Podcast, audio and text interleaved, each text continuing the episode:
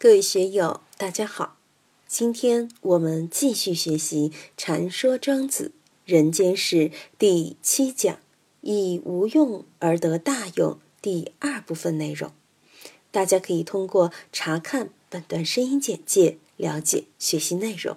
让我们一起来听听冯学成老师的解读。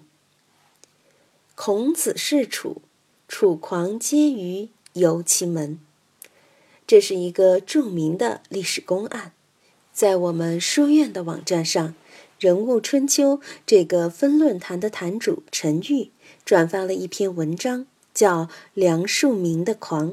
我们看这个“狂”字，有时候给人的感觉是很舒服的。菜根谭说：“故君子与其练达，不若朴鲁；与其趋谨，不若疏狂。”平日里，我们跟疏狂的人打交道，总比跟拘谨的人打交道感觉要舒服得多。特别是在机关里面，人人都穿着锦鞋，拄着拐杖，说话谨慎留神，压力很大，生怕话说漏了，行为有所差错。以前海灯法师有个弟子叫秦彪，家住交通厅，和老干部处得很好，人家也很喜欢他。他为什么逗人喜欢呢？他的性格很旷达，有时候就像一个二百五，每天都东说西说，逗大家笑。大家和他相处，不仅没有利害冲突，还可以把自己在机关里扭曲的心撑直。这几天电视里在演《神雕侠侣》，有时候感觉东邪的那个邪味还是很舒服。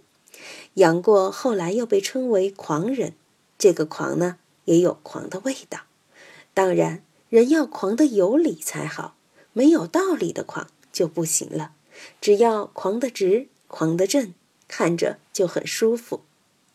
孔夫子到楚国的时候，楚国有个狂人叫婕妤。这个名字的由来，是因为他看到孔夫子的马车来了，就迎上去，所以就叫婕妤。有的人说他的真名叫陆通，峨眉山的报国寺还专门为他修了座庙。报国寺的一个小殿上还专门记载了这个楚狂的。顺便说一下，在佛教进入中国以前，峨眉山是道教的名山。赵公明、赵公元帅就是从峨眉山出来的。还有道教里的这个娘娘、那个娘娘。大多也是从峨眉山出来的。等佛教进入峨眉山以后，赵公元帅没有了，这娘娘那娘娘也没有了，唯有路通还保留着。看来只有他还可以被佛教接受，和尚们没有把他扫地出门，现在都还享受着善男信女们的香火。楚狂与孔子的这段故事，在《论语》里也有。说明历史上真的有这么一个人，也真的有这么一回事，不是庄子瞎编的。楚狂说的这些话，在《论语》里面也有，只不过《论语》里的表达要简单一些，庄子里面这一段的内容就表达的更完整。楚狂婕妤见到孔夫子的马车来了，于是迎了上去，向孔夫子唱道。凤兮凤兮，何如得之衰也？来世不可待，往事不可追也。天下有道，圣人成焉；天下无道，圣人生焉。方今之时，谨勉行焉。夫轻乎宇，莫之之载；或重乎地。莫知之弊，一乎一乎，凌人以德；待乎待乎，画地而趋。弥扬弥扬，无伤五行，五行细曲，无伤五足。孔夫子周游列国，去宣传他的文武之道、尧舜之道。但是走到哪里都吃闭门羹。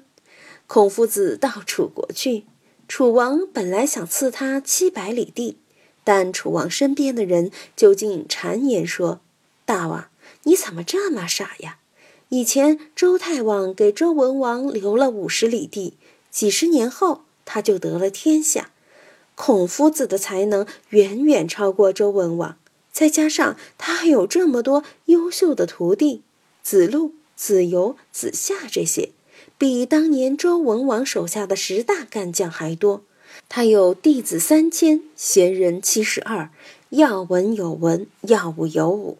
大王要是给他七百里地，他得了那么大的地方，怎么得了啊？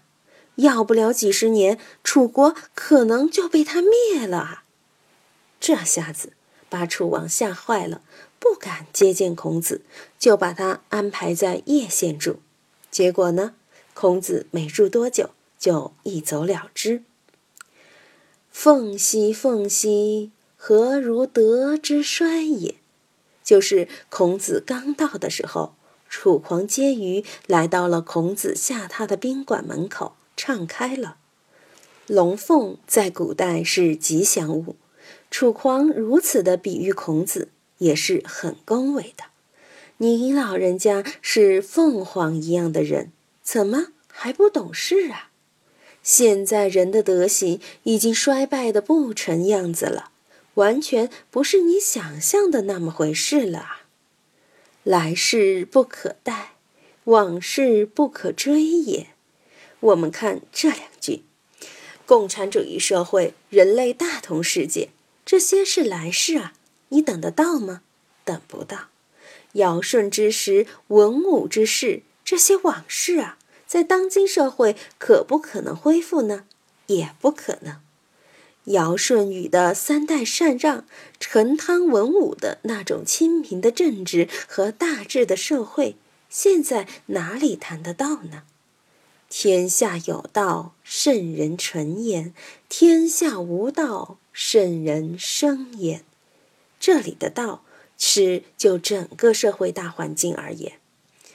众生共业到了这一步，形成了一个良好的大环境，圣人就可以成就一番事业，才可以规划自己的精神蓝图，规划一个社会蓝图，甩开膀子大干一番。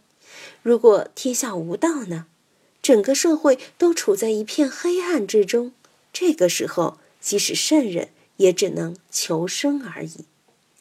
用诸葛亮来话来说，就是苟全性命于乱世，不求闻达于诸侯。这个时候，圣人的目标就是要养生保身。在乱世之中，我们不能傻到动不动就脖子一伸，英勇就义，为一个昏君，为一个没有德性的社会，效什么力，卖什么命呢？用孔夫子的话来说，就是危邦不入，乱邦不居；用杨朱的话来说呢，就是拔一毛而利天下，不为也。你看他众生就重到了这个地步。